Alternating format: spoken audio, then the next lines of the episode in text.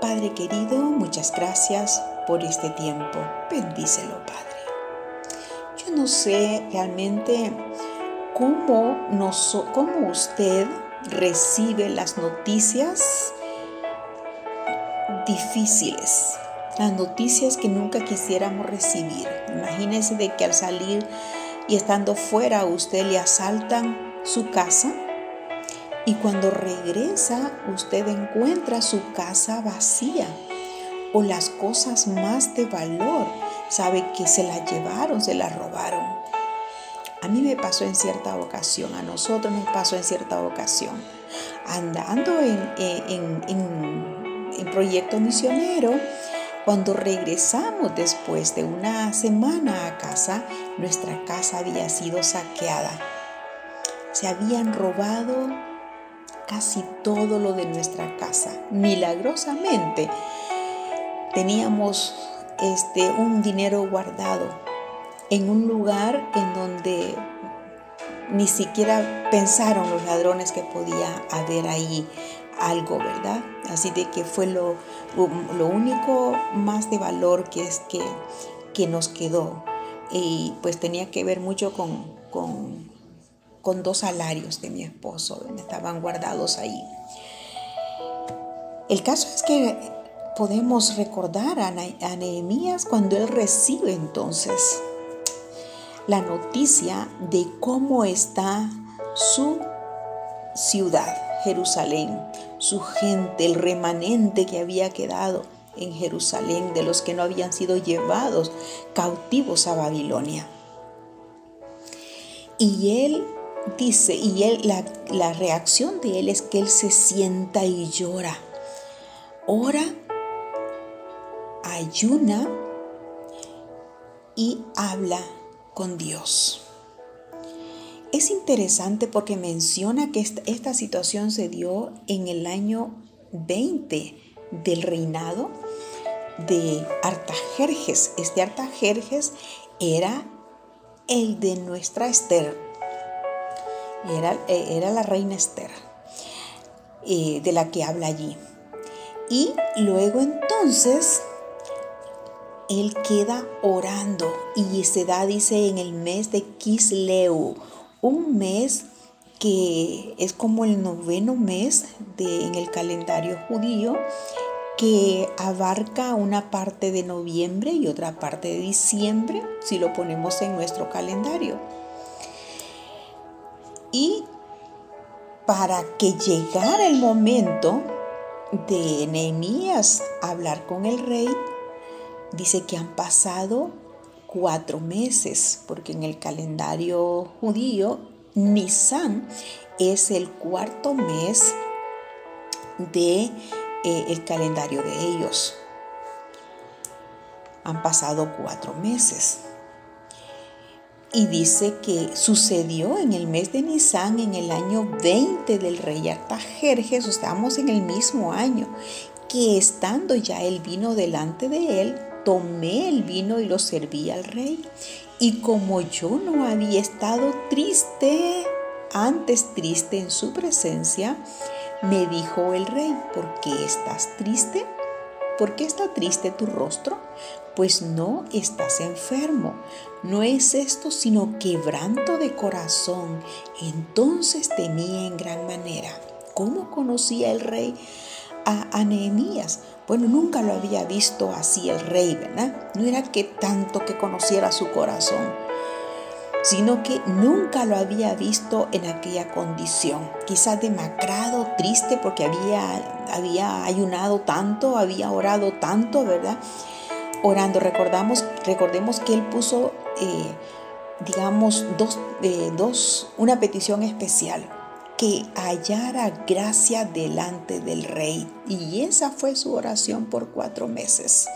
No fue fácil esperar cuatro meses, quizá para Nehemías, pero tuvo paciencia, tuvo calma, tuvo prudencia, tuvo diligencia. Y cuando se presentó, entonces el rey inmediatamente le conoció. Entonces dice tomé el vino y lo serví al rey. El versículo, el último versículo de Nehemías 1 nos dice que Nehemías era copero del rey, una posición importante en cualquier corte de la realeza de aquel entonces. Era un guardaespalda, por decirlo así, para el rey, al ser el que probaba los alimentos del rey antes que él los comiera. Esto hacía asegurar al rey que nadie hubiera envenenado su comida. Era importante la misión de Nehemías. El copero, entonces era, ser copero era un alto oficial en la casa real, cuya responsabilidad de escoger y probar el vino, las comidas, eh, eh, para demostrar que no, no estuvieran envenenadas y de presentar al rey, de presentarlo al rey, le daba acceso con frecuencia a la presencia del rey. Ese era un honor, era un privilegio. Que Nehemías tenía por tener aquel trabajo. Y lo hizo potencialmente un hombre de influencia delante del rey. El rey, por, lo tanto, tenía que tener una tremenda confianza, una gran confianza en su copero, que era Nehemías. Y este tenía que ser un hombre de carácter fiel e impresionante.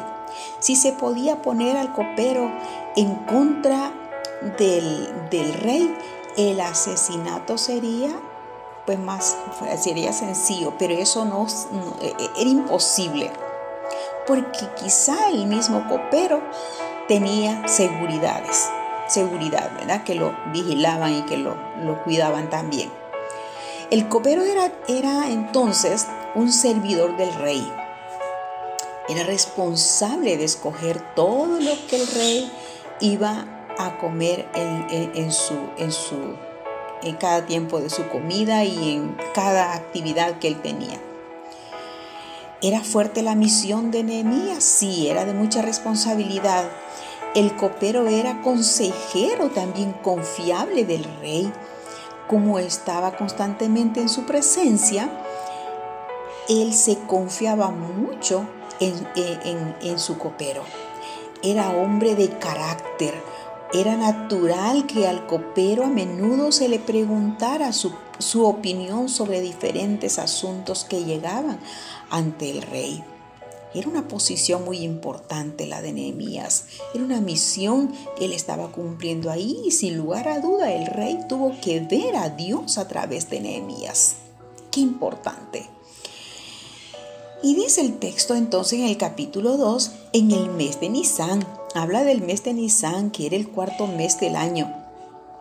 En el año 20 del rey Artajerjes, mientras Nehemías daba el vino al rey, se tuvo cuidado de mencionar el día específico en que, en que mm, él eh, comenzaba, en el que comenzaban los eventos eh, del que, de los que habla también eh, eh, en Nehemías. ¿Por qué era tan importante para Dios el decir la fecha en que sucedieron estas cosas? En primer lugar, porque eso mostraba que Nehemías oró y esperó por cuatro meses con el tipo de corazón descrito previamente en Nehemías 1. Durante esos cuatro meses la oración de Nehemías era probablemente Jehová, quita esta carga de mi corazón o muéstrame cómo ser el hombre que, que responda a esta necesidad. La fecha también es importante porque establece la fecha dada para restablecer Jerusalén y sus muros. Lo encontramos esto en Daniel 9:25. Tratar de leer rapidito. Daniel 9:25. porque esto es muy, muy valioso que nosotros siempre vayamos en cuanto podamos a la palabra de Dios, que no lo tenía yo aquí listo, pero ya, ya vamos, ya vamos entonces. Usted puede estar buscando también el pasaje Daniel 9:25. Y dice así. Sabe pues y entiende que desde la salida de la orden para restaurar y edificar a Jerusalén hasta el Mesías príncipe habrá siete semanas y, sesenta y dos semanas. Se volverá a edificar la plaza y el muro en tiempos angustiosos. Esto estaba, estaba señalado por Dios que los muros, como lo, como lo, vemos en, en, en Nehemías, fue tiempo de angustia, fue tiempo de oposición, fue tiempo de dolor, fue tiempo hasta de esclavitud de los mismos eh, poderosos esclavizando a la gente más, más eh, escasa económicamente y por la escasez también quizá de alimentos. Dice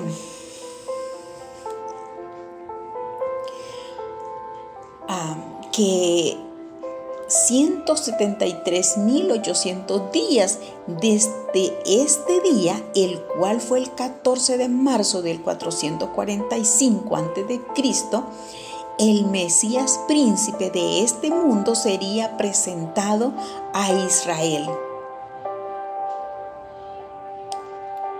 Son datos muy importantes muy importante de, que nos muestra la palabra de Dios. La profecía eh, de el Mesías príncipe estaba, estaba puesta hasta ver entonces entrando a Jerusalén al rey príncipe, al rey de reyes, perdón. Dice, yo no, pues podemos ver entonces que dice, yo no había estado antes triste, dice, dice Nehemías en su presencia. En ese día en particular, Nehemías señala que nunca, nunca había estado triste o deprimido en la presencia del rey. Y en ese día que el rey eh, que, eh, lo notó, Nehemías temió en gran manera. ¿Por qué? Como fue cierto en las cortes de muchos reinos antiguos, estaba prohibido estar triste en la presencia del rey. No era permitido que un copero estuviera, eh, estuviera afligido, triste, porque eso podía marcar eh, dudas en la vida de él. Inmediatamente no sé qué podía pasar. La idea era que el rey era una persona tan maravillosa que con tan solo estar en su presencia te hacía olvidar todos tus problemas. Cuando Nehemías se vio triste, se pudo haber tomado como un terrible insulto al rey. No era permitido entonces estar triste, que el copero estuviera triste delante del rey. Cuando el rey dijo, no es esto sino quebranto de corazón, Nehemías supo que el rey había notado su tristeza y que el rey la tomó en serio, muy en serio. Nehemías debió haberse preguntado si las siguientes palabras del rey serían, córtenle la cabeza, ¿verdad? Porque no era permitido. O por, quizá porque algo malo estaba pasando, ¿verdad? Quizá podía haber veneno en la comida del rey. Nehemías también temía porque sabía que iba con el rey y por algo muy importante. Había mucho en juego en lo que sucedía en respuesta, sucedería en respuesta a esta pregunta.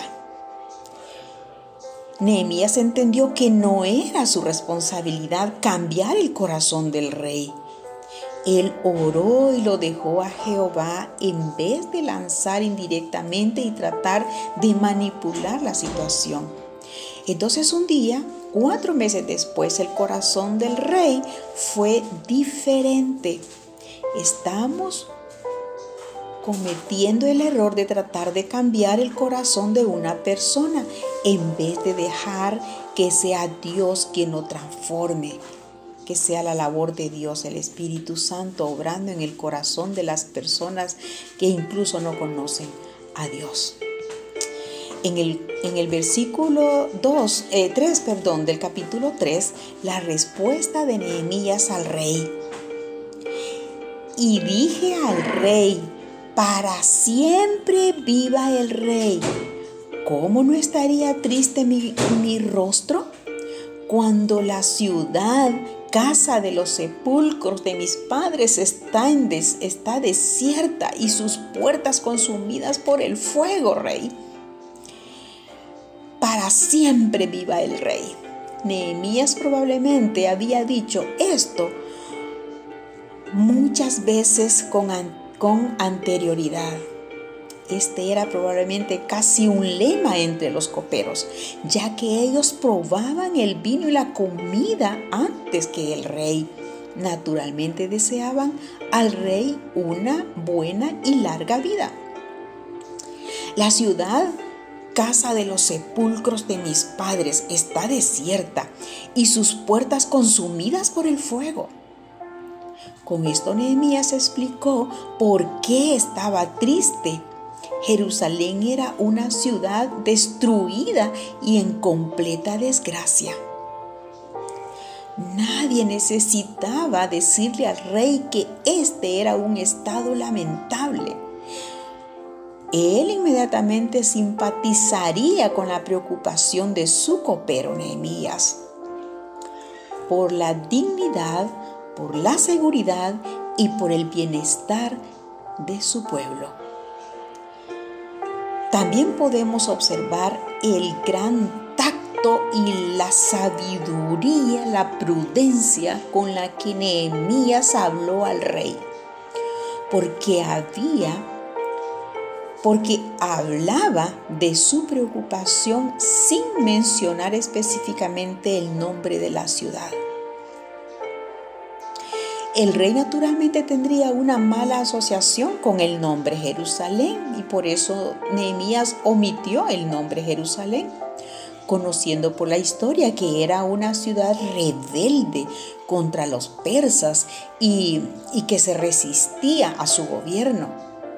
Nehemías pone la simpatía del rey de su lado ante, antes de revelar el nombre de su ciudad. ¿Cómo no estaría triste mi rostro? repitió Nehemías. La respuesta de Nehemías no solo fue sabia, fue honesta, fue transparente. A menudo cuando estamos visiblemente deprimidos o afligidos o ansiosos y cuando alguien nos pregunta algo al respecto, simplemente respondemos, nada malo, no pasa nada o algo parecido. En esas ocasiones no somos honestos. Y Nehemías tenía un carácter fiel, honesto, sincero, transparente. Muchas personas son afligidas por, por este dilema Nadie quiere ser un llorón, un, alguien que molesta a otro, a otros con sus problemas, cuando las otras personas tal vez estén preocupadas eh, solo por cortesía, ¿verdad? Eh, por otro lado, eh, conocemos el, el gran valor que puede haber en compartir nuestras preocupaciones con alguien más que puede orar eh, honestamente y, sinceramente con nosotros y tal vez compartir algo de sabiduría de la palabra de Dios. Una manera de vivir en este tipo de honestidad es buscar a otros que conozcamos y en quienes confiar, compartiendo con ellos nuestras luchas y nuestras necesidades. Es válido y es bueno, nos ayuda, pero debemos de ser prudentes y sabias con quién lo vamos a hacer, a quién vamos a compartir nuestras luchas y nuestras necesidades. Pero si no conocemos lo suficiente, bien a una persona como para sentirnos con la confianza de compartir nuestra vida personal, aún así podemos pedirles que oren por nosotros en, de manera general sin dar detalles y eso no implica que, no seamos transparentes o, u honestas. No necesitan ellos tanta información porque Dios conoce todos los detalles. También cuando alguien pregunta si estamos afligidos, podemos estar abiertos a la idea de que esta persona es un regalo especial para nosotras, como lo fue el rey Artajerjes para Nehemías. Sin embargo, debemos evitar dos trampas. Hay trampas en la vida. Primero debemos evitar andar de compras buscando consejo preguntándole a muchas personas, diciéndole a todos ellos nuestros problemas hasta que finalmente encontramos el consejo que queremos. El consejo que queremos. Nehemías no estaba buscando el consejo que él quería. Él estaba buscando la respuesta de Dios a la oración que él había hecho a Dios.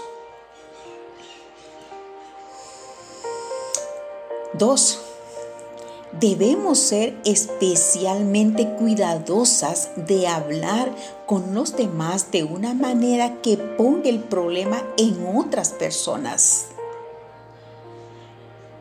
personas que no están ahí para dar su versión de la historia. Nehemías no le dijo al rey, estoy triste porque esos incompetentes de Jerusalén han tenido 100 años para reconstruir los muros y no han hecho nada. Lo mismo estaba pensando yo cuando estaba leyendo la historia, Son una bola de personas eh, endurecidas, indiferentes y sin valor. O sea, no podemos. Nehemías no dijo eso al rey.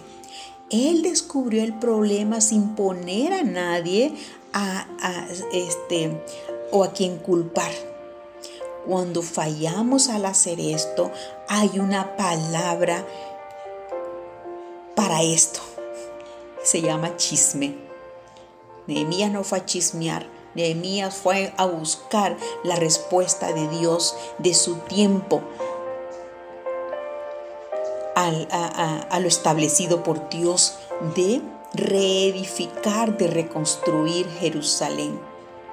Cuando somos la persona a quien otros piden oración o a quien otros vienen por ayuda, es útil cuidarnos de la tentación de conocer cada detalle del problema.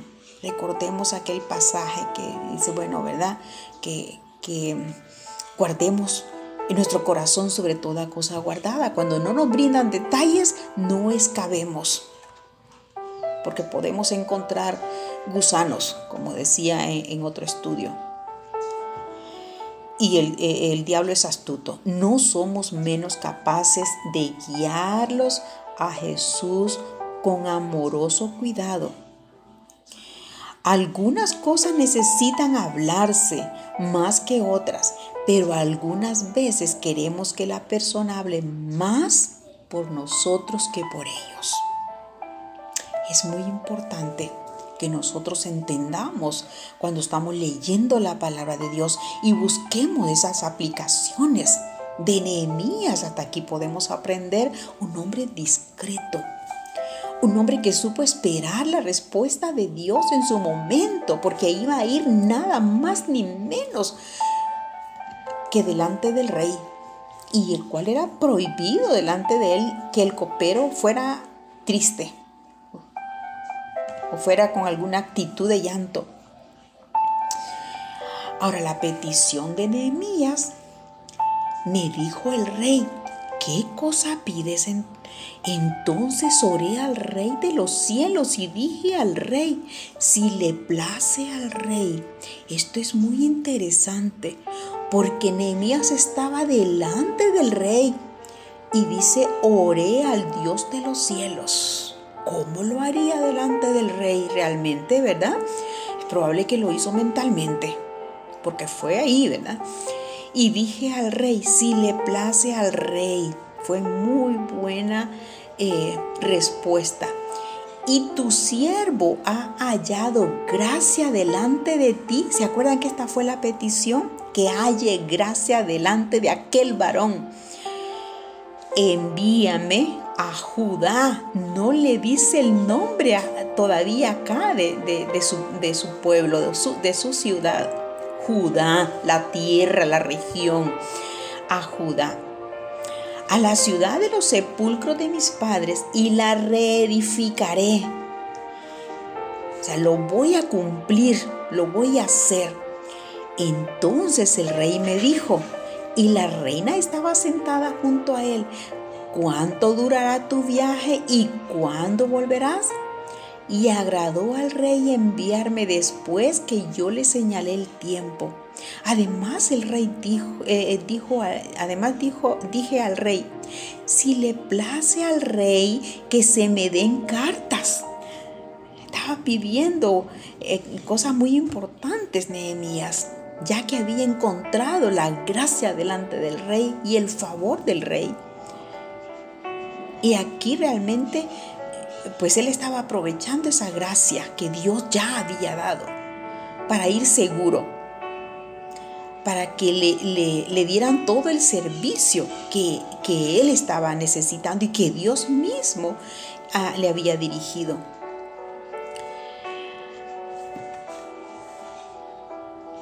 Ahora, dice este versículo, y me lo concedió el rey según la benéfica mano de Dios sobre mí. Gloria a Dios el favor de Dios sobre la vida de Nehemías. Y era el hombre que Dios había preparado, capacitado, eh, preservado para iniciar esta etapa en la historia de Jerusalén.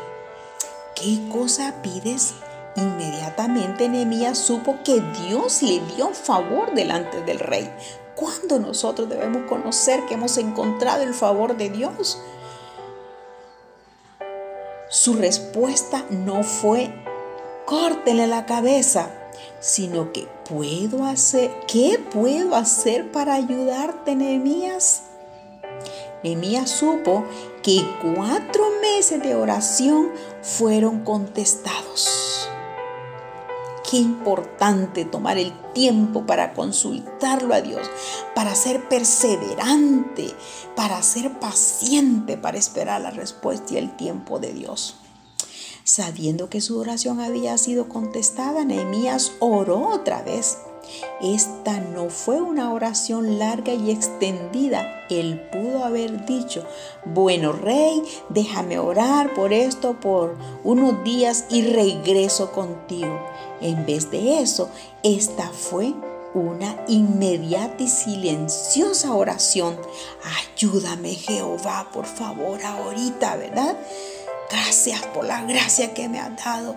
Y aquí está tu respuesta. La he entendido porque he hallado gracia delante de mi rey. Nehemías supo que esta era una gran oportunidad y no la podía perder. Es maravilloso eh, poder durar un tiempo en oración, pero la oración no tiene que ser larga para ser efectiva. Hay oraciones efectivas que son hacia el chispazo, ¿verdad? Estamos en conexión con nuestro Dios a diario, a diario. Y no solamente tenemos que encajar en el tiempo de oración cuando hay necesidad, sino siempre. Nehemías, sin lugar a duda, era un hombre que oraba, que dependía de Dios. Y eso nos enseña mucho a nosotras como mujeres. Esto es especialmente verdad cuando la situación no permitiría una larga oración. Era allí, ¿verdad? Envíame a Judá. Dijo Nehemías, por favor, rey, ¿verdad?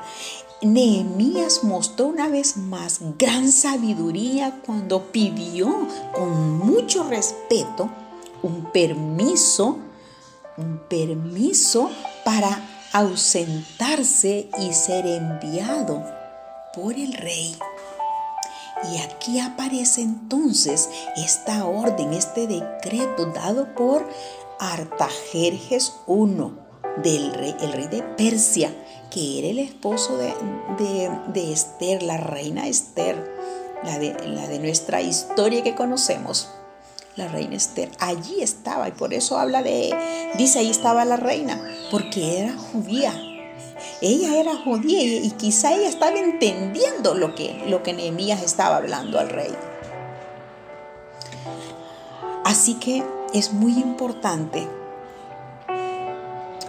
El rey le pidió, él le pidió al rey que compartiera su preocupación por Jerusalén y que se asociara con él para regresar a la ciudad y su pueblo a ser lo que deberían ser. Qué tremendo.